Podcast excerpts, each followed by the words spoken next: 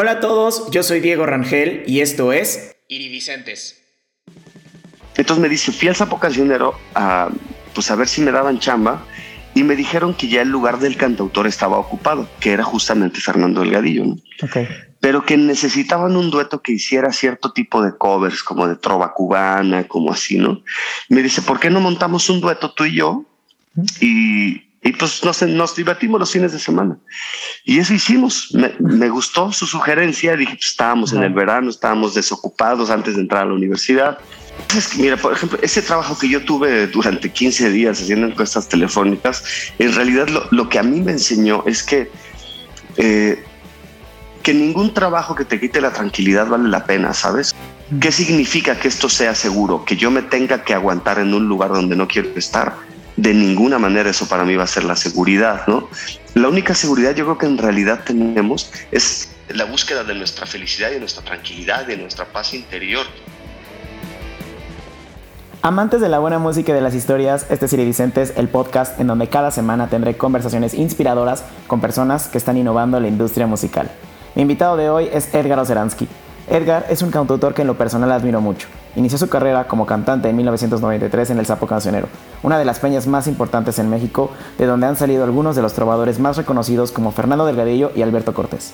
Ha compartido escenario con grandes cantantes como Ismael Serrano, Pedro Guerra, Francisco Céspedes, Armando Manzanero, Rayleigh Barba, entre otros muchos más. Disfruté mucho esta plática con Edgar, sin duda su experiencia e historia son muy inspiradoras y si estás pensando en dar este salto de fe hacia lo que realmente te haría feliz, te recomiendo que escuches esta plática completa. Algunos de los temas que tocamos durante esta conversación fueron la historia de Edgar, cómo dejar un trabajo que no te hace feliz, saber si dedicarte a la música es una buena opción, hacerle caso a tus sueños y mucho más. Si esta plática te dejó algo, recomiéndasela a alguien y etiqueta a Edgar Oceransky para que sepa que te inspiró.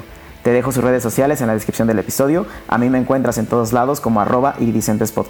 Iridicentes se escribe con SC. Ya no te entretengo más, disfruta de esta gran charla que tuve con el gran Edgar Oceransky. Edgar, bienvenido Iridicentes. Eh, como te estaba comentando ahorita afuera del aire, para mí era muy es muy importante y muy padre tenerte por acá para poder platicar de música, de tu experiencia, poder compartir un poco de esto para poder inspirar a la gente que nos escucha. ¿Cómo estás hoy? Eh, muy bien, Diego, muchas gracias. Gracias a ti por la oportunidad también de conversar juntos. Estoy muy contento porque venimos de hacer, de, estar trabajando en muchas cosas hoy, afortunadamente. Tuvimos una reunión con la Secretaría de Cultura de aquí de Querétaro para un proyecto que tenemos en manos. Acabo de terminar una, una, eh, una dinámica nueva de YouTube que se llama Rodeo, que es eh, pues básicamente abrirle el canal a la conversación a, a, la audiencia. Entonces tuvimos, no sé, como alrededor de 20 llamadas telefónicas y se quedaron muchas otras ahí colgadas. Eh, y es una, es una nueva manera de ponerse en contacto directo con la, con la audiencia, ¿no? Entonces ha sido un día muy bonito, la verdad. Qué bueno, me da gusto. Me, da gusto que, como ya te lo había comentado antes también, que ya todo esté volviendo a la normalidad, ¿no? Que ya todo esté empezando como agarrando forma y ver un poquito la luz al final del túnel. Y justo también acabo de ver eh, en, tu historia de Instagram que ya llegaste a los 100 mil suscriptores en, YouTube. Sí, afortunadamente, bueno, ahorita ya tenemos 160 y tantos mil suscriptores, pero nos dieron ya la, la placa por los primeros 100 mil y eso es algo súper importante porque la verdad es que a partir de un trabajo eh, reciente que empezamos a hacer con una, con una compañía que se llama Believe y con todo el trabajo que veníamos haciendo de años atrás con mi equipo hemos podido empezar a capitalizar ciertas cosas que, que, pues que no sabíamos bien cómo, cómo apretar ahí esa tuerca. Pues estamos descubriendo todo un mundo eh, digital al que, pues al que no le, al que no le sacamos, ¿no? Al que no le tenemos miedo y, tiene cada vez más posibilidades, ¿no? Sobre todo las posibilidades de difundir em, eh, tu trabajo y de, y de estar en contacto directo con la audiencia, que eso es algo que está cambiando, como tú dices, en este momento, la historia de, cómo se hace, no solamente el arte, sino cómo, cómo se hacen las comunicaciones, ¿no? Sí, claro, y, y como te comentaba también, pues al final hay que aprovechar estas pues estas herramientas que nos, que nos brinda la tecnología para poder estar un poquito más cerca de las, de las personas. Digo, ahorita tú estás en tu casa, yo estoy en mi casa y podemos estar grabando como si estuviéramos en la misma sala y, y, está increíble. Sí, sí, este, por supuesto. Edgar, quiero, quiero empezar por el principio, perdón por interrumpirte, pero sí quisiera llevar esta conversación desde, desde el principio. Algo, algo que fíjate que no sabía de ti, que cuando, cuando lo estaba investigando para hacer esta entrevista me enteré y me causó mucha curiosidad, es que tu segundo nombre es Oseransky, no es tu, no es tu apellido. Este, y yo, yo, yo, siempre pensaba que era tu apellido. Eh, ¿Cuál es la historia detrás de tu nombre? Eh, pues mira, efectivamente, Oseransky es mi nombre, mi segundo nombre, pero en realidad es un apellido, por eso todo el mundo cree que es un apellido, ¿no? Que es mi apellido. Y es el apellido de, un, de una familia eh, polaca que vive en México, de la cual se desprende un artista muy importante que es el maestro Abraham Oseransky, eh, director de teatro, guionista, actor, una persona que mm, aparte del grandísimo talento que tiene como dramaturgo, ha sido un activista en pro del, teatro. Gracias a él se abrió eh, en, Bella, en la Escuela de Bellas Artes, atrás de, la Auditoria Nacional, un teatro que se llama El Granero. Él abrió su propia su, propia, su propio teatro en la ciudad de Jalapa, ha sido profesor de innumerables generaciones de grandes actores en México. Y, y mi tío era alumno suyo y mi padre alguna vez que fue a ver una obra acompañando a mi tío, pues se quedó muy impactado con el trabajo que hacía Abraham y dijo, mi primer hijo se va, se va a llamar Oseransky y, me la cumplió y pues yo soy su primer hijo. Eh, y, yo creo que eso con los años, los nombres determinan en cierta manera a las personas. Entonces, el tener el nombre de un artista, eh, también yo creo que que ha contribuido a que yo tenga eh, esta parte de esta sensibilidad, ¿no? O sea, los nombres son importantes en todos los aspectos de nuestra vida. Claro, totalmente. Además, eh, como dices, ¿no? O sea, este, esta persona, Abraham, Abraham Oseransky, que, que era artista y luego fue pasándolo a tu tío y tu papá lo vio y te lo pasó a ti. Em, veo que, que, desde niño, o bueno, desde, pues sí, desde niño eras una persona muy, muy cercana al arte, ¿no? Em, Cuéntame cómo, cómo fueron tus primeros acercamientos, tanto al arte como a la música. Quisiera entender cómo fueron tus primeros acercamientos a la música desde que eras niño. No sé, qué escuchabas en tu casa cuando, cuando eras niño, porque creo que también es una, eh, una gran influencia lo que escuchamos en casa a, cómo vamos creciendo, ¿no? Y ustedes como músicos, pues supongo que tienes mucha, mucha influencia de eso ahorita en la música que haces, ¿no? Sí, pues mira, bien dicen que infancia es destino y, y yo vengo de una familia tremendamente musical, donde muchos tocan la guitarra, muchos cantan. Eh, hay actores, como te digo, como mi tío. Eh, entonces era, era una cosa muy natural que en la casa hubiera, hubiera bohemias. Y entonces te acercas a la música de otra manera, la verdad, porque cuando estás rodeado de melómanos, eh, ellos te ayudan a ponerle atención a la música y te, te, empiezan a guiar por el camino y te empiezan a explicar de qué habla tal canción. Entonces yo empecé a conocer las metáforas y, todas esas cosas musicales y poéticas desde muy pequeño eh, y creo que influyó mucho también no solo en mi carrera como artista, sino en mi vida, en mi vida personal, en, en, ver la vida de una manera poética, en siempre tratar de estar cercano al arte. Me acuerdo que mi tío, justamente Mario, el que era alumno de, de Abraham Seransky, él nos llevaba mucho al teatro, porque no solamente a verlo a él actuar, sino a ver a otros artistas eh, actuar, ¿no?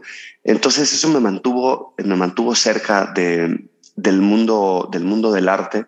Conocí también desde pequeño gente que escribía en la familia em, y, eso fue marcando, digamos, de alguna manera mi vida y me hizo no tenerle, no solamente no tenerle miedo, sino siempre sentirme cercano y sentirme cómodo en medio del de, arte, ¿no? Y en medio de la gente y en medio de, del bullicio y en medio de las guitarras, ¿no?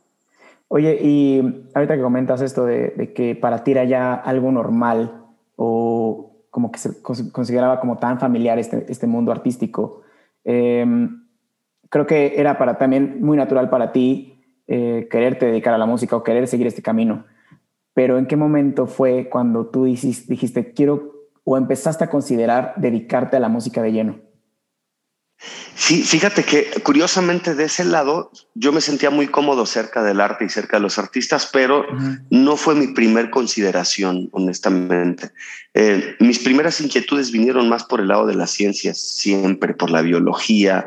Este, eh, yo estudié psicología durante tres años. Me gustaban mucho las matemáticas, hice muchos concursos de química, de física. Eh, yo me sentía más cerca y más cómodo del lado de la ciencia, pero pues la vida te va llevando, ¿no? O sea, nunca, nunca tuve, nunca lo dejé al lado la música, pero no era mi primera inquietud. Eh, tuve una banda de rock en la prepa, eh, empecé a cantar desde la secundaria, luego estuve cantando en los camiones cuando terminé la preparatoria y antes de entrar a la universidad, y luego al tiempo que entré a cantar a la universidad me invitan a cantar a una peña que se llama El Sapo Cancionero, y es eso yo creo que fue donde cambió mi vida, cuando yo ya me veo en un escenario real, en un escenario... Eh, pues, pues de verdad, ¿no? Donde no son tus amigos los de la prepa los que te están viendo, sino es gente que no te conoce y que tú no conoces y que tienes que convencer con tu manera de cantar, que tienes que convencer con tu manera de tocar la guitarra, con las canciones que escogiste, con el discurso que tienes. Em, y, y para mí eso, entrar al sapo cancionero, me fue mostrando la música ya como un oficio y ahí me fui enamorando del oficio, no solamente de la, de la música, ¿no? Yo siempre lo pongo como un ejemplo, que no es lo mismo saber cocinar y que, y que tú cocines desde chiquito en tu casa, que tu mamá o tu papá te enseñan a cocinar, no es lo mismo que tú te hagas el desayuno todos los días a que quieras ser chef. Es otra cosa completamente distinta, pues con la música para mí era igual. Yo me sentía muy cercano, pero no era que yo me quisiera dedicar y descubrí más bien la vocación en el sapo cancionero y, no me pude salir más de ahí, más bien cada vez me iba atrapando más poco a poco sin sentirlo hasta que un día dije, no puedo más, esta es mi vida y tengo que ser consecuente con ello, ¿no? yo creo que fue una de las mejores decisiones que he tomado. Totalmente. Y además, eh, como dices, creo que la vida al final eh, tiene planes para nosotros y y nosotros, o sea, como que va eligiendo por nosotros y nos va llevando hacia donde nosotros tenemos que llegar. Y creo que una vocación es un gran llamado para, para, para llegar por ese camino, ¿no? Eh, ahorita, ahorita que me cuentas del, del, sapo cancionero, me surge, me surge esta duda y es cómo llegaste al sapo cancionero, porque era una, una peña, no sé si ahorita, pero bueno, en ese entonces sí era una peña importante para la trova, ¿no?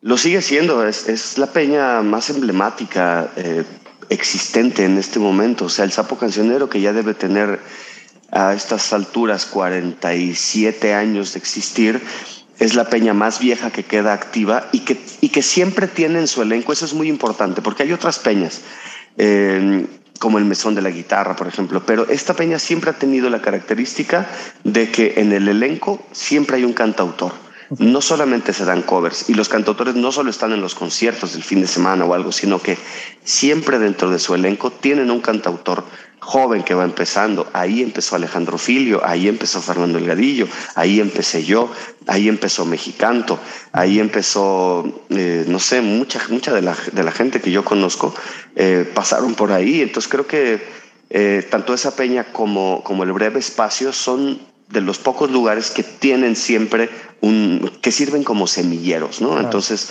yo llegué al sapo cancionero de la siguiente manera. Fíjate que estando en la prepa, eh, uno de los de los amigos que tenía con los que tocaba la guitarra, su novia me dice, oye Edgar, pues por el tipo de música que yo veo que a ti te gusta y eso, a mí se me hace que te va a gustar este cuate. Y me prestó un cassette de Fernando Delgadillo.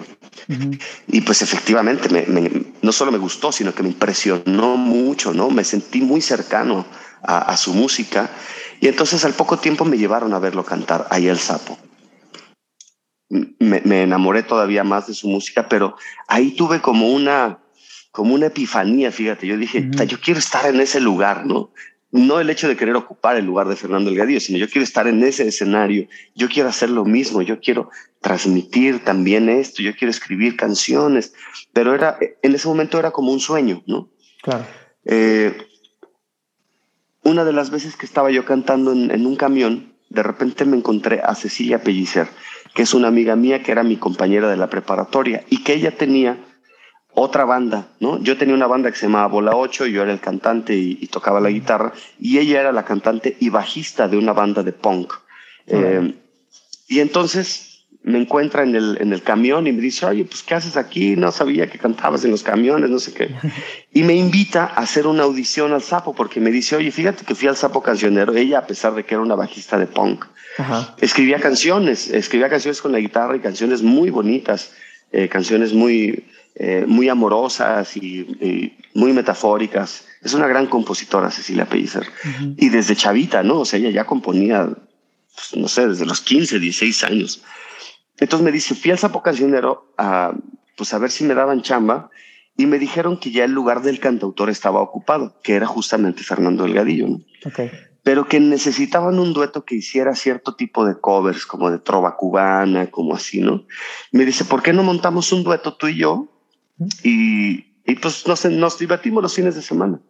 Y eso hicimos. Me, me gustó su sugerencia. Dije, pues estábamos en el verano, estábamos desocupados antes de entrar a la universidad.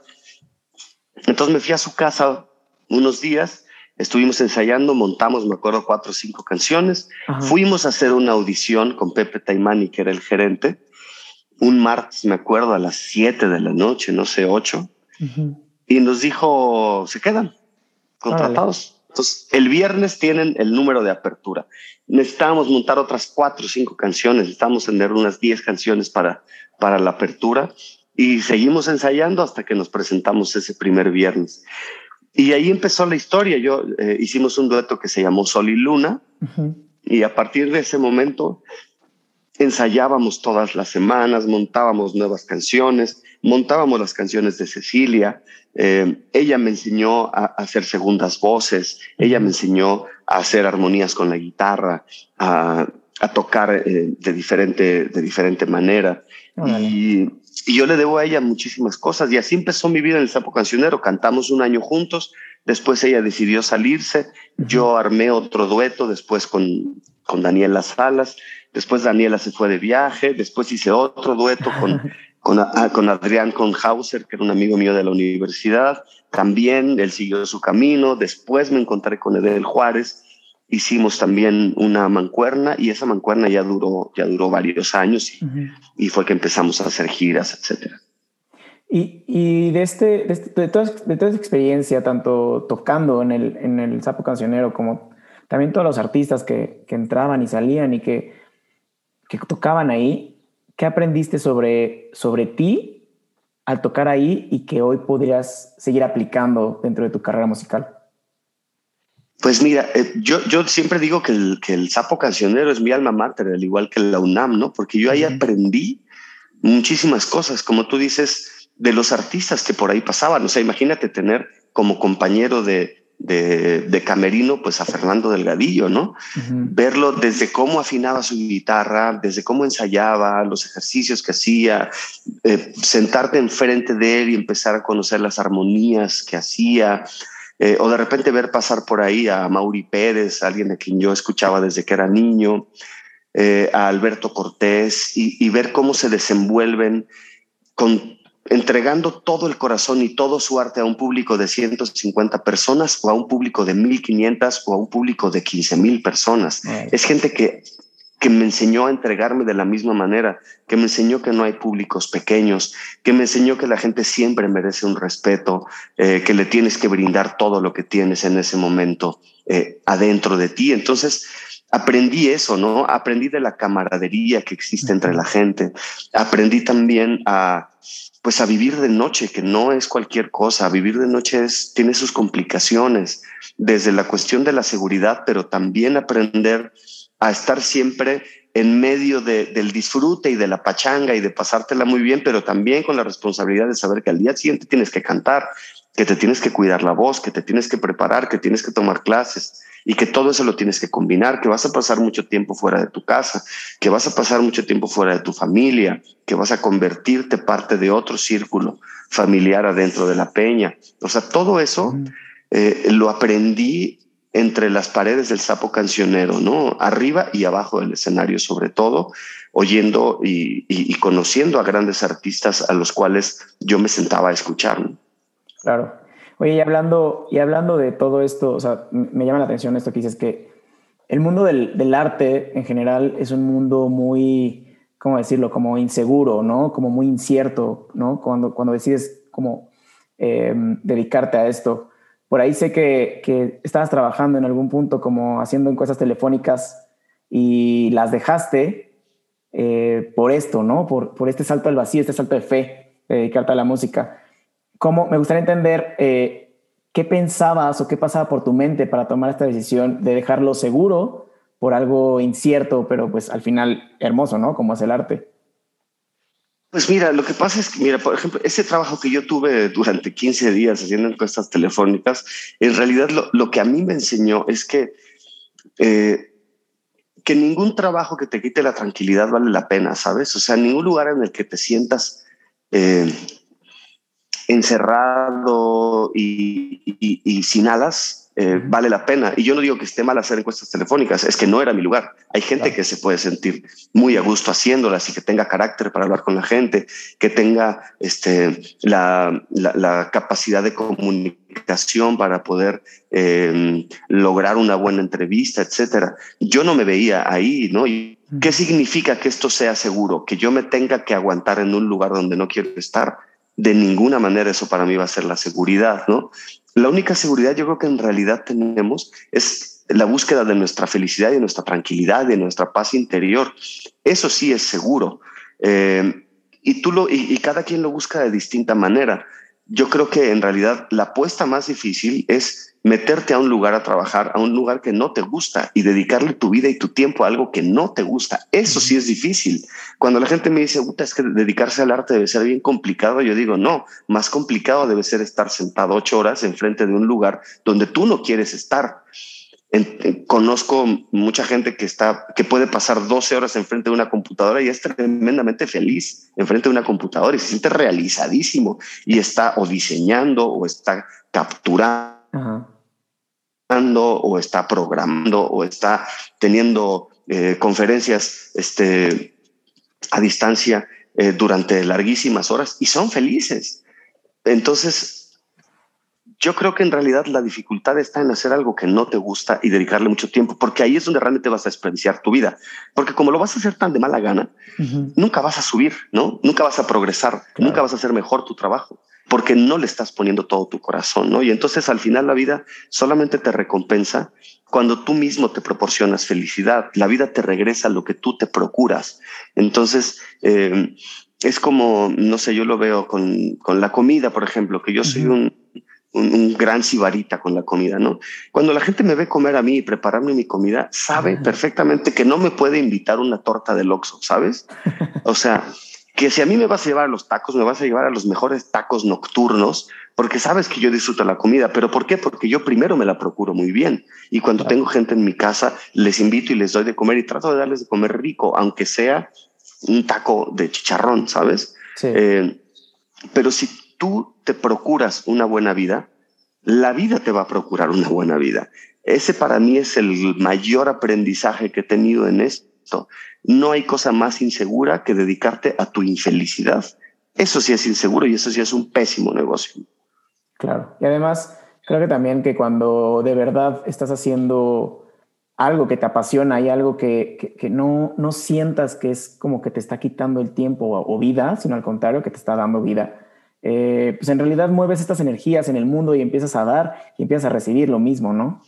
Em, claro, ahora, ahora también hay que ser muy honesto con uno mismo y muy, y muy crítico con uno mismo y no nada más decir, eh, emperrarte y decir, no es que yo me quiero dedicar a la música y de repente no eres autocrítico y, y, no te das cuenta que cantas horrible y no te das cuenta que la gente a la que le estás cantando no le gustan tus canciones, ¿no? O sea, también en eso hay que ser autocrítico, ¿no? Porque yo perfectamente pude haber tenido la ocurrencia o la, la vida me pudo haber llevado por otro lado pero si yo no hubiera, si yo no me hubiera dado cuenta que la gente la pasaba bien cuando yo cantaba, si yo no hubiera dado cuenta que la gente me aplaudía, que la gente me pedía mis canciones, que la gente quería volverlas a escuchar, que, ah, entonces no, no iba yo nada más como un caballito de carrera, ¿sabes? O sea, hay que estar abierto al mundo y saber qué es lo que te está diciendo la vida. O sea, no se trata nada más de ser necio por ser necio, se trata de ser consecuente con lo que te está poniendo en frente la vida y con tus propios deseos, ¿no? Yo muchas veces me he topado con pared cuando de repente digo, ok, yo voy para allá y voy y voy y voy y de repente la vida me dice, compadre, no es para allá, es para acá. Mm. Y también uno tiene que ser consecuente con ello. Y claro que hay que darte varios topes en la pared, pero también hay que saber abrir las alas y saber hacia dónde va el viento. ¿no? Claro, y además em, creo que es importante que nosotros no nos, o sea, como que estar muy conscientes y poniendo eh, constantemente atención a, a, esto, ¿no? O sea, si, como tú dices, em, si la gente está respondiendo a, tus canciones y les gusta y están yendo a tus conciertos, pues es porque algo estás haciendo bien, ¿no? Y que tal vez ese es el camino en el que, en el que pues, deberías de seguir o deberías intentar seguir, ¿no? Sé, que en ese camino igual, como dices, va a haber varios topes, pero si estás consciente y estás atento de lo que, de lo que estás haciendo, creo que pues, puedes ir encontrando el camino poco a poco. Y hablando, hablando de esto, eh, ¿tienes algún momento o o algo, una sensación particular en el que tú dijiste, si es que existe, ¿no? Igual todavía no, pero yo creo que sí, eh, ya la hice, o sea, ya, ya la hice aquí. Mm, mira, sí y no. O sea, en algún momento me di cuenta que ya me dedicaba a lo que quería. Y entonces eh, mi primer ya la hice era cantar para cinco personas, ¿sabes? O sea, estaba haciendo lo que a mí me gustaba, recibía una recompensa y esa recompensa, esa recompensa eran aplausos, cariño, reconocimiento y a veces un poquito de dinero. Ese es mi, ese es mi ya la hice, la verdad. Entonces, eso lo único que fue sucediendo es que fue creciendo.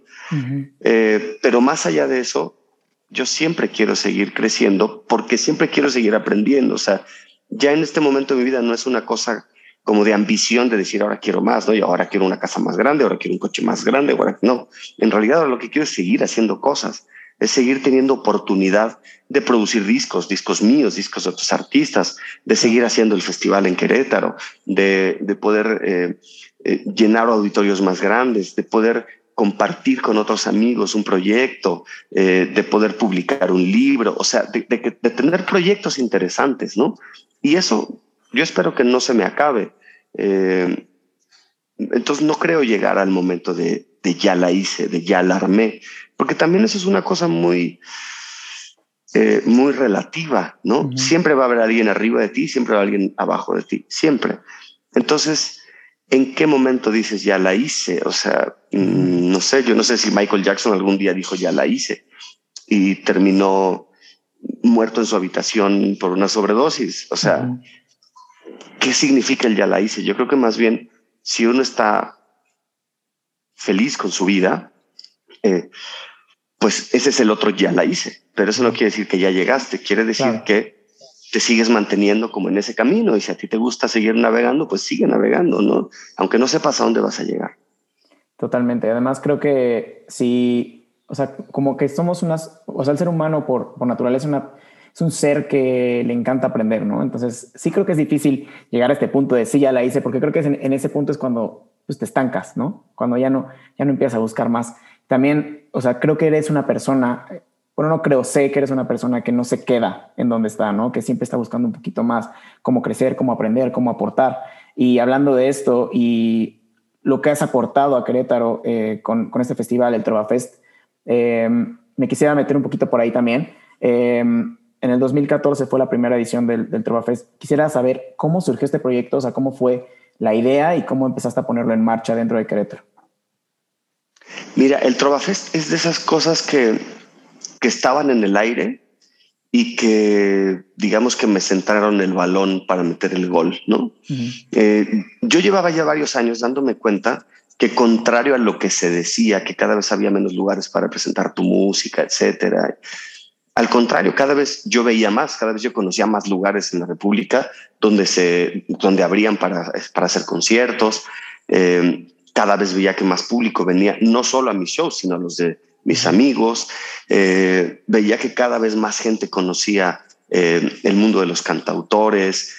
venían muchos artistas, sobre todo de España, sobre todo de Cuba, y, y, había un crecimiento de su público en México empezó el boom de, las plataformas digitales, de las redes sociales.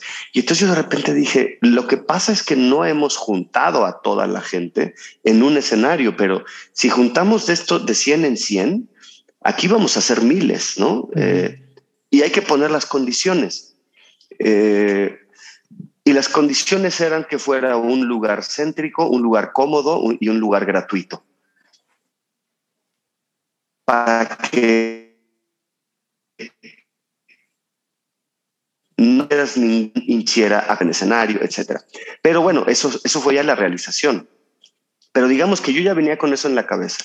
Y un día después de un concierto en el Ojalá, eh, de repente llega Javier Emanuel, un amigo mío, eh, que en ese momento apenas yo había visto por ahí. O sea, yo sabía que era una persona eh, frecuente, ya lo había visto en varios conciertos. Y ese día dije, tengo ganas de agarrar la fiesta contigo y me senté con él y con quien era su novia en ese momento. Y empezamos a platicar, nos empezamos a emborrachar, la verdad. Y de repente me dijo, oye, tú no tienes un proyecto cultural, porque fíjate que yo trabajo con la presidenta de la Comisión de Cultura de la Cámara de Diputados y yo creo que podríamos llevarle un proyecto. Y le dije, a huevo que tengo un proyecto, carnal. Este, el lunes te veo en tu oficina. Y, el, y durante el fin de semana me puse a armar y a idear todo esto, pero que todo eso que ya estaba en el aire y que yo ya tenía en la cabeza y que yo ya había visto. lo, que pasa es que lo, lo, aterricé en ese momento, pero también es que uno está listo, o sea, cuando salta la liebre tienes que estar listo, ¿no? Si eso probablemente se lo hubiera hecho a otra persona, la otra persona le hubiera dicho, pues la verdad es que no, ¿no? O sea, pero yo ya tenía, esa idea la tenía ahí y la verdad es que la agarramos en el aire, se lo presenté a, a, a la maestra Margarita Saldaña y, y le encantó el proyecto y ella me apoyó mucho los dos primeros años.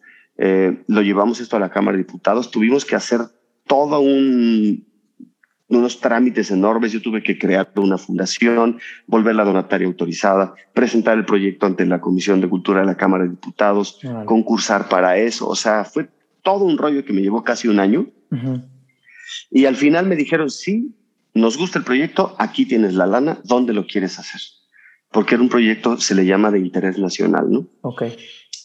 Y entonces dije, ¿dónde lo hacemos? Y había varias opciones. La primera y la más lógica era la Ciudad de México, pues por la cercanía, por lo céntrico, por la cantidad de gente que hay. Estaba la ciudad de Puebla también, eh, estaba eh, en la ciudad de Pachuca y estaba Querétaro, pero yo ya vivía en Querétaro en ese momento y decía, es que Querétaro tiene unas condiciones que todavía no se descubren y me puse a investigar más de Querétaro. Me di cuenta que Querétaro realmente estaba más céntrico geográficamente que la Ciudad de México, que era una ciudad muy bien comunicada y que tenía todos los recursos para poder recibir a una gran cantidad de turismo, tenía los espacios para poder recibir un público masivo y era una ciudad tranquila, porque no es lo mismo presentar esto en el Zócalo de la Ciudad de México que presentarlo en la Plaza Fundadores, ¿sabes? O sea, aquí la gente puede caminar tranquila, puede caminar en paz, sabe que no la van a robar, sabe que, que puede caminar al hotel. Y yo, y yo pensaba en todo eso y decía, en la Ciudad de México no lo puedo hacer.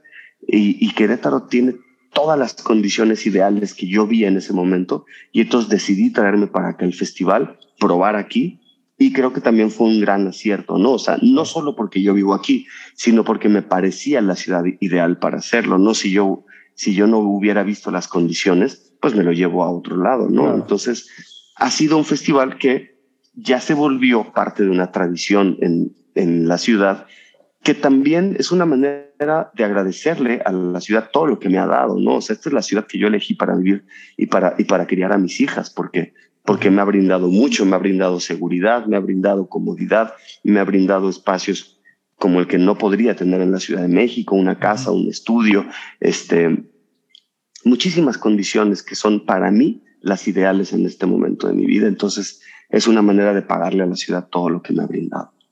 Wow, me gusta, me gusta mucho eh, esta visión que tuviste, ¿no? Porque al final como dices, o sea, igual la primera opción, la, así por default que pensamos es la Ciudad de México, ¿no? Como que todo, pensamos que todo está pasando allá, pero muchas veces también buscamos esta, pues es que este como escape y esta tranquilidad, pero que dentro de esta tranquilidad también nos podamos divertir y podamos tener esos espacios que, que creo yo que se hacen más falta, o sea, que se hacen falta más espacios de este tipo en la ciudad de Querétaro. Creo que, como dices, tenemos mucho la, infraestructura, eh, la seguridad, todo para poder tener más de estos espacios.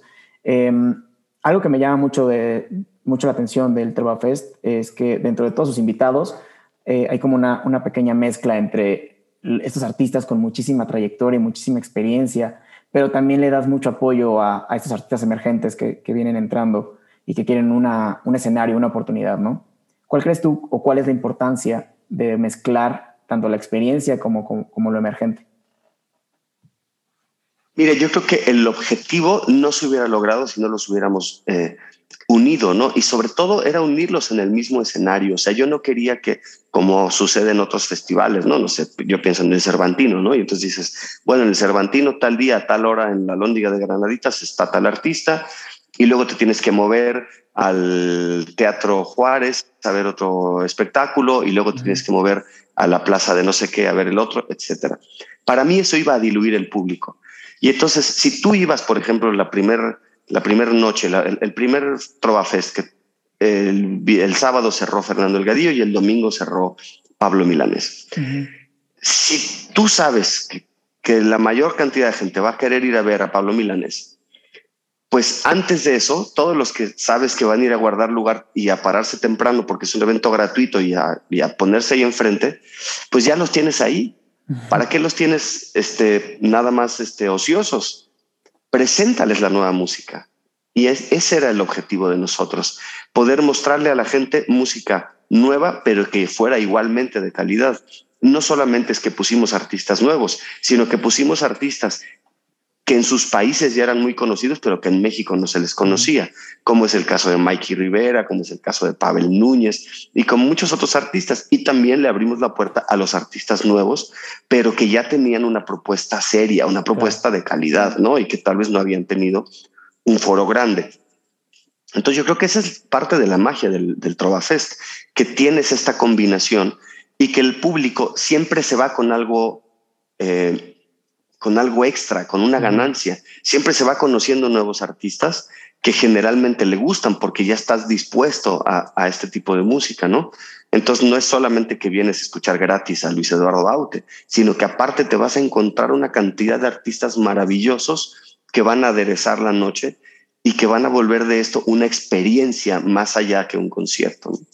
Claro, porque no solamente, como dices, no solamente es como el artista que cierra, ¿no? En este caso, no sé, Fernando Delgadillo, Fernando Delgadillo o Pablo Minalés, sino que lo complementan también todos estos artistas que vas viendo antes y que entre, entre ellos pues van también metes algunos artistas ya un poco más conocidos. Entonces como que es una mezcla muy padre entre experiencia y emergente y, y la gente pues sí, definitivamente se va con esta sensación de, wow, sí, me la pasé muy bien, conocí tanto eh, música nueva, que creo que es al final lo que importa, ¿no? Conocer música nueva, eh, pasárnosla bien.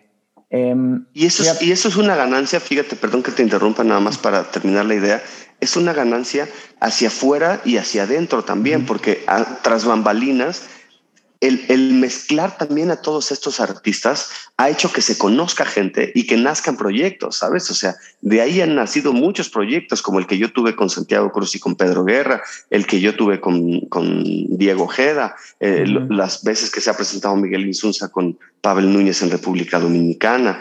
Este, han, surgido eh, discos, han surgido giras, han surgido amistades, han surgido colaboraciones por habernos juntado, porque también esa es la otra, o sea, no solo los junto arriba del escenario a todos, sino los junto a, todos en el camerino. Tenemos un gran camerino donde se hace una gran fiesta allá adentro y donde todos nos conocemos y donde todos empezamos a compartir cosas, ¿no? Entonces, también eso creo que es una virtud que, que, sigue generando cosas hacia adelante. El Trova Fest es, no es un festival de un día o de un fin de semana o de una semana es una semilla que hace que sucedan cosas todo el resto del año. Sí, e, es una, es una plataforma en la que los artistas pueden llegar, pueden conocerse, pueden presentar sus propuestas y como dices, se conocen entre ellos y empiezan a hacer colaboraciones, que creo que también es muy importante en el mundo, en el mundo musical las colaboraciones, ¿no? Porque al final es lo que nos potencia y potencia el arte y potencia, eh, pues, eh, al final si entre todos no nos apoyamos, pues no vamos a llegar a ningún lado, ¿no? Em, es correcto. Quiero, quiero cambiar aquí un poquito de tema, Edgar este, porque me gusta mucho recalcar en estas pláticas eh, que nosotros, los de que estamos de este lado, vemos tal vez una canción terminada, ¿no? No vemos muchas veces todo el trabajo que hay detrás de, esa canción o de esa o, cualquier forma de, arte. Em, por ahí supe que tuviste un problema en el corazón eh, derivada de, una, de un tatuaje. ¿Me podías contar un poquito de, eso? Y, y también un poquito de eso, pero también cómo, cómo, cómo saliste de eso, porque creo que también es como un poquito un parteaguas en tu vida, ¿no?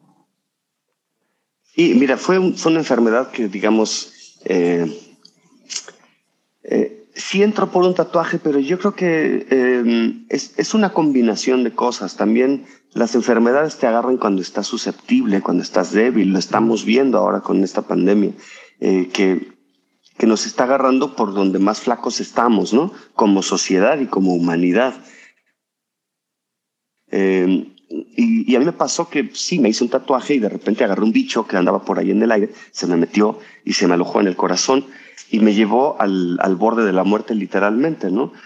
Y, y para mí primero, por un lado, sí, ok, fue un virus y fue una herida y digamos es la parte lógica, eh, materialista que podemos ver, pero también existe una parte vibracional y emocional que también es física y también es real, no es, no es imaginación, también es real. Y entonces mi energía estaba dispuesta a eso. Yo había pasado por un par de, de, de situaciones muy complicadas que me habían literalmente roto el corazón, ¿no? O sea, dos grandísimas decepciones en mi vida. Y pues claro, ¿dónde va y se me aloja el virus? Pues en el corazón, ¿no? Eh, entonces, eso me llevó también a darme cuenta que, uno, que la vida era muy frágil, dos, que no podía estar perdiendo el tiempo y desperdiciando la vida en no disfrutarla o en estar en un lugar donde yo no quería estar o con gente con la que ya no quería estar. Uh -huh. Y también que es muy fuerte la, la energía amorosa que uno puede tener alrededor. Y esto te lo digo porque sí, evidentemente los doctores me sacaron adelante y tuve muy buenos médicos atendiéndome y la ciencia siempre te salva, pero no hubiera sido igual si yo no hubiera tenido el cariño de tanta gente que estuvo pensando en mí.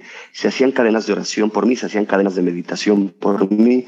Eh, y todo eso energéticamente también te levanta, porque eso es parte del mundo real. Uh -huh. El mundo energético y vibracional existe, no es una fantasía, no es una idea mía, no es una idea de algunas personas. Eso existe, eso, es, eso está comprobado. Existe la telepatía, existe la transmisión de energía, existe eh, muchos otros fenómenos que no son físicamente tangibles o medibles desde el materialismo, uh -huh. pero que eso no quiere decir que no sucedan, ¿no? Cuando no conocíamos el átomo, no quiere decir que no sucede, que no existiera el átomo, ¿no? Lo que pasa es que no sabíamos que existía o no sabíamos cómo medirlo.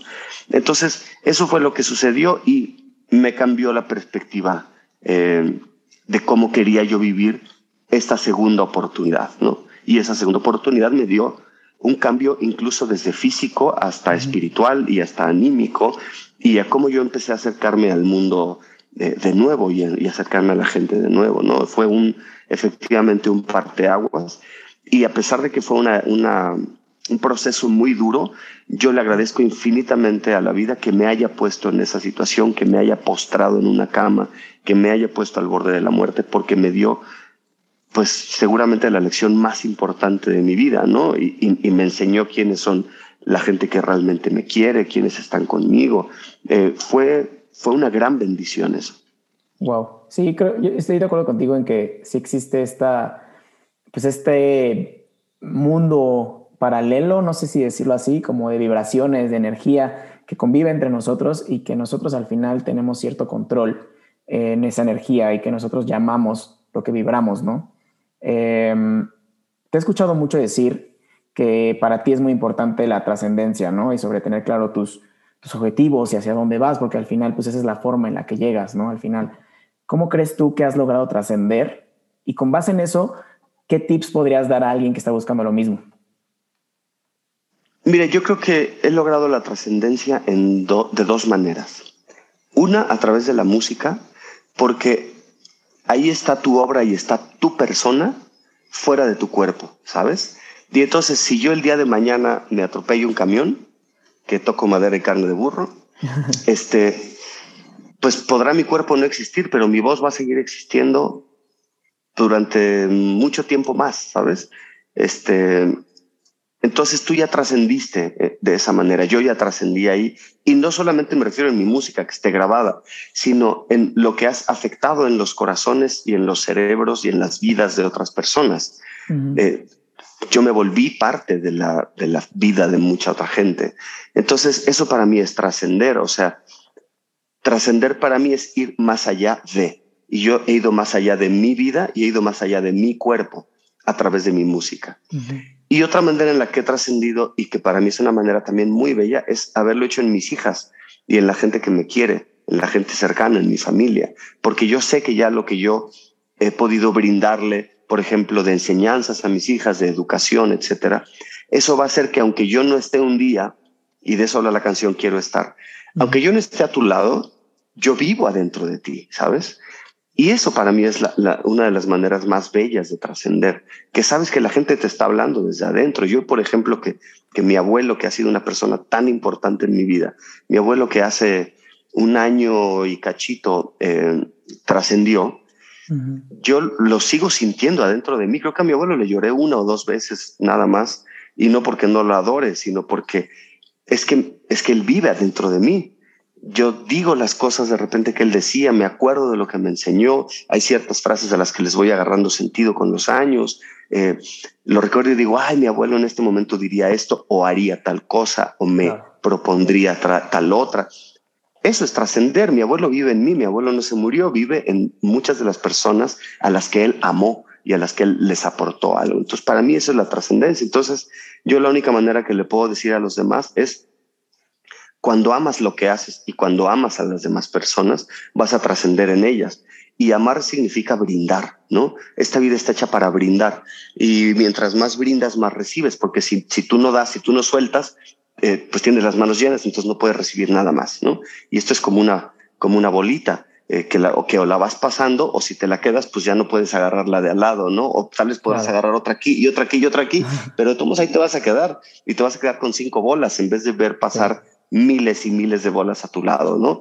Eh, nosotros somos agua y como el agua, eh, mientras fluimos como un río, vamos a ver pasar mucha vida. Si nos estancamos y queremos que el agua se quede aquí porque si no me voy a quedar con sed, esa agua se te va a estancar y se va a pudrir y te va a hacer daño.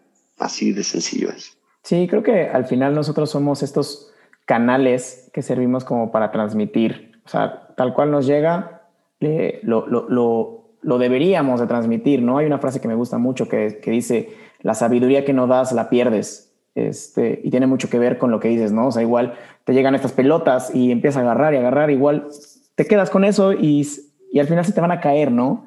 O sea, no, no, nos, no nos vamos a ir con nada de esta vida y, y está padre como, como ser estos canales para que siga trascendiendo nuestra energía y nuestros conocimientos y, y todo lo que somos. Eh, creo que la vida del artista, Edgar, es, es una, una, vida cero rutinaria, ¿no? Es muy difícil tener una rutina dentro de, de todo este mundo de giras. Igual, al, al final la pandemia eh, que tuvimos nos, nos centró un poco en, en lo que somos y pudimos mirar hacia adentro, pudimos tener también un poquito de calma. ¿Tú tienes alguna rutina o ritual que haces que te centre en medio de este caos? Sí, porque fíjate que justamente yo me, me empecé a dar cuenta que que lo más fácil era crecer como la verdolaga y, en un mundo en el que yo tenía que estar el jueves en una ciudad, el viernes en otra ciudad, el sábado en otra, luego el domingo probablemente eh, me gustó tal ciudad y me quedé a, compartir un par de días más. Y, o sea, todo eso, tú eh, vas perdiendo poco a poco las rutinas. Y en un momento le encontré el valor a, la, a la rutina, a ciertas rutinas en la vida, porque si no, no tienes un centro también, ¿no? O sea, y, y, te, y, y, es muy fácil perderte. Entonces yo he tenido, he aprendido a, a, tener ciertas rutinas. Una de ellas es, por ejemplo, mi clase de canto. Todos los martes tomo clase de canto eh, desde, o sea, no sé, te digo, desde hace como 20 años, ¿no? Eh, y eso es algo que no he dejado, o sea, de repente he dejado por lapsos, por ejemplo, cuando me vine a la Ciudad de México para Querétaro, que tuve que encontrar una maestra que me convenciera, que usara la técnica que, que a la que yo estoy acostumbrado, etcétera. Pero en cuanto la encontré, igual no la solté y a la fecha no la siento, ni en la pandemia la solté, me, me sigue dando clases por Zoom, etcétera. Entonces, esa es una. Otra rutina que encontré es la alimentación. Eh, si yo quiero seguir comiendo y disfrutando de todo lo que me pueda encontrar y voy a Córdoba y me voy a comer langostinos y luego voy a Mérida y quiero comer cochito y luego voy a Cancún y me voy a comer este pescado a la pichinchic, etcétera, eso también al estómago lo tienes que tener preparado. Entonces yo de lunes a jueves soy muy disciplinado con mi comida, ¿no? Y, tengo ciertas rutinas. Desayuno a tal hora, como a tal hora, ceno a tal hora, sé qué cosas sí comer, qué cosas no comer. Eso es también una rutina. Claro. El ejercicio, yo que nunca fui una persona deportista, ahora no me considero deportista, pero hago ejercicio porque me mantiene también estable, me mantiene concentrado, me mantiene saludable. Y entonces siempre que yo estoy aquí, eh, hago ejercicio. Viene mi, viene mi, este, mi instructor y estoy una hora dándole al ejercicio. Otra rutina es lo mismo. Cuando yo estoy aquí y están aquí mis hijas conmigo, yo les hago de desayunar, yo las llevo a la escuela, yo las recojo y yo les hago de comer. Esa rutina de hacer de comer y de preparar a la gente que amas, eh, encaminarla, llevarla a la escuela, recogerla, hacerla sentir querida como una constante, eso también es muy importante porque entonces ya, ya no se sienten mal cuando tú te vas el fin de semana, porque saben que regresas, porque tienen la certeza de que cuando regresas las vas a abrazar, las vas a besar, les vas a hacer su desayuno, el que les gusta, vas a dormir con ellas, vas a ver una peli o una serie, estás en su vida, ¿no? Entonces, esa es otra de las rutinas que yo he tenido. Tenía la de montar, ahorita desgraciadamente no me ha dado, no me ha dado tiempo de montar, pero también tenía yo esa rutina. Lo que pasa es que también cuando, cuando encontré los beneficios que tienen las rutinas, de pronto me empecé a hacer de muchas responsabilidades. Y entonces dije, no, no, también, también déjate un espacio y déjate un descansito, ¿no? Entonces, ahorita, por ejemplo, no estoy montando, pero es, son, es de las cosas que me gusta hacer. Y, sabes que también creo que es importante tener este, este tipo de, de rutinas o rituales que también te acerquen a los tuyos y que te centren en, en, sí, en el presente, en medio de este caos, ¿no? O sea, en, caso, en el caso tuyo, que puedes estar un miércoles en una ciudad, el jueves en otra, eh, viernes en otra, y al final es, es, es, muy fácil perderse en ese, en ese caos. Y es, es importante tener estas, estos tótems o estas rituales que te centren en esto, ¿no? Em, sí, que, te, que centren, te centren al presente. Claro, justo. Edgar, ya, ya para ir terminando la entrevista, me gustaría em, preguntarte que si pudieras resumir en tres puntos clave o tres aprendizajes toda la experiencia y toda tu historia que tienes para alguien que tal vez está empezando en este mundo de la música o que ahorita tal vez se siente un poco perdido, ¿cuáles serían? El, el primer punto que yo le diría a una persona que se quiere dedicar al arte es no lo hagas, huye. Y lo digo de una manera muy seria. ¿Por qué? porque el arte generalmente es una vocación. Entonces, como te decía hace rato, ¿no? A veces si tú te emperras en algo y no sabes si tienes talento o no sabes si tienes vocación o no sé qué, lo mejor que puedes hacer si la música o el arte es una de tus varias opciones, siempre toma otra. Si eres feliz en esa otra, cualquiera que sea, vender, eh, estudiar, eh, medicina, eh, no sé, lo que, lo que tú quieras, trabajar en una oficina, etcétera. Si te sientes cómodo y te sientes a gusto, qué bueno que no te dedicaste al arte, porque no eras, no estás hecho para entregarle tu vida a algo, ¿no? Si te alejaste del arte y fuiste absolutamente infeliz, entonces sí, regresa y dedícale tu vida a eso pero dedícale tu vida sin pedirle nada a cambio, porque eso es luego la otra cosa que nosotros queremos, ¿no? O sea, yo le dedico mi vida al arte, pero el arte me tiene que hacer millonario y me tiene que dar de comer y me tiene que hacer feliz y me tiene... No, es que esto no es así, ¿sabes? Esto no es un... No es una cuestión eh, mercantil como nos han enseñado a vivir. Esto es una, esto es una vocación y entonces uno le entrega su vida a la vocación. O sea, yo no conozco ninguna enfermera que se dedique a ser enfermera porque quería ser millonaria. a ninguna, ¿sabes? No conozco a ningún maestro de primaria que se haya dedicado a eso porque eh, con eso se va a comprar tres coches y cuatro casas. No, lo hacen porque es su vocación, porque es su vida, porque son absolutamente felices entre niños o porque son absolutamente eh, se sienten absolutamente realizados curando gente, atendiendo gente. Eso es el arte, es una vocación, eh, es una vocación de servicio. el dinero a veces llega, porque claro, el arte es un tipo de vocación que como es tan atractiva para los demás, de pronto es algo que te puede regresar un chorro de dinero, un chorro. Pero no siempre es la condición y no siempre sucede. Y la gente que nos dedicamos al arte no nos dedicamos por eso. Entonces, el otro aprendizaje yo te diría es, estate dispuesto a entregarle tu vida a algo. Y tu pago no lo vas a recibir de afuera, tu pago lo vas a recibir de adentro. En cuanto te das cuenta que lo que tú haces, por ejemplo, en mi caso, cantar para mí es un placer físico, literal. Entonces mi mayor pago cuando yo canto es cantar. No es el dinero que me dan de los covers, no es el coche que me compré con ese dinero, no es el estudio de grabación, no. Mi pago por cantar es cantar. A partir de ahí se desprende todo lo demás. Esas son las cosas que yo le podría decir a la gente que se dedica a esto. Y en general, de verdad que te dediques a tu felicidad y a cumplir tus sueños. Y tus sueños no me refiero como cosas, como sueños guajiros, eh, ni como metas. Tus sueños son la es el verdadero motivo para vivir. El ser humano tiene la capacidad de soñar, o sea, de imaginar cosas, y todo lo que el ser humano puede imaginar lo puede realizar. Entonces, si tú tienes la capacidad de soñar, una cosa muy simple, ¿eh? o sea, eh, soñar con hacer una canción. Bueno, yo tengo esa idea aquí, la puedo llevar a cabo. Me puedo sentar, puedo agarrar la guitarra, puedo agarrar mi pluma, puedo agarrar mi cuaderno. Escribir una canción ya es realizar un sueño. Ir y buscar a tal persona para que cante conmigo es realizar un sueño, pero no es una cosa guajira, es, oye, yo tengo que trabajar para llegar ahí. ¿Cómo le voy a hacer? A ver, ¿cómo le hago para llegar a tal persona? Para contactarla, ya la contacté, oye, le voy a mostrar una canción y no le gustó la canción, ah, bueno, no estoy preparado. Entonces tengo que seguirme preparando. Pero vive para tus sueños, porque si no, no tiene sentido.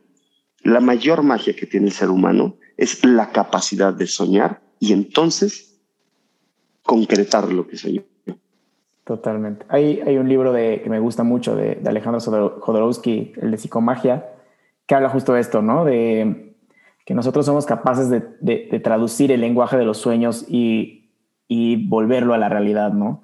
No se puede de, otra forma, ¿no? Porque el, lenguaje, el, mundo de los sueños es como este mundo en el que es independiente, es libre, ¿no? Y mm, solamente hay una forma de, traducirlo y es de los sueños a la realidad. Y como dices, ¿no? O sea, no solamente es soñarlo, sino también ponerte en marcha para, para poder realizar ese sueño. Em, Edgar, te agradezco mucho tu tiempo. Tengo tres. Y porque, mira, aparte, si, no. No, dime, dime. Ah, no, sí, perdón. O sea, e, es que para culminar con eso, si no lo haces, o sea, si uno no se dedica a concretar esos sueños, es como si estuvieras desperdiciando el mayor tesoro de tu vida. Imagínate que tienes en tu casa guardados 500 lingotes de oro y los dejas ahí guardados.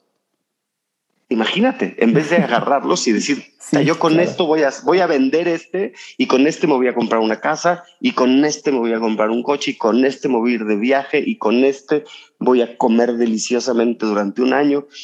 Tienes ese tesoro. Esos son los sueños. Lo que pasa es que aparte de todo son inagotables. Si no utilizas ese recurso, es como tener de verdad, toneladas de oro guardadas en tu casa.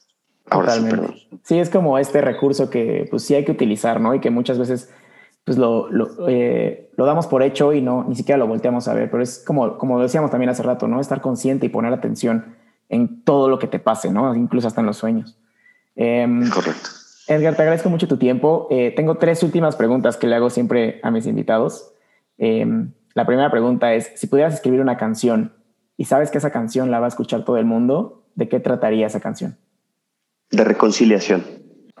Si pudieras cantar con cualquier artista, viva o muerto, ¿con quién sería y qué canción? Es que yo creo que ese sueño ya lo cumplí y fue con el maestro Manzanero. Wow. Cantar Siéntate a mi lado. O sea, no hay, no hay más allá para mí. O sea, hay muchos otros artistas a los que admiro y con los que me encantaría cantar canciones, pero mi sueño máximo ya lo cumplí. Wow, me gusta, qué, padre. Ya la, la, última pregunta, Edgar, es, ¿qué canción le enseñarías a los extraterrestres cuando vengan a visitarnos? Eh, este, buena pregunta. Déjame lo pienso muy bien. Eh, pues creo que creo que Expedición de Silvio Rodríguez.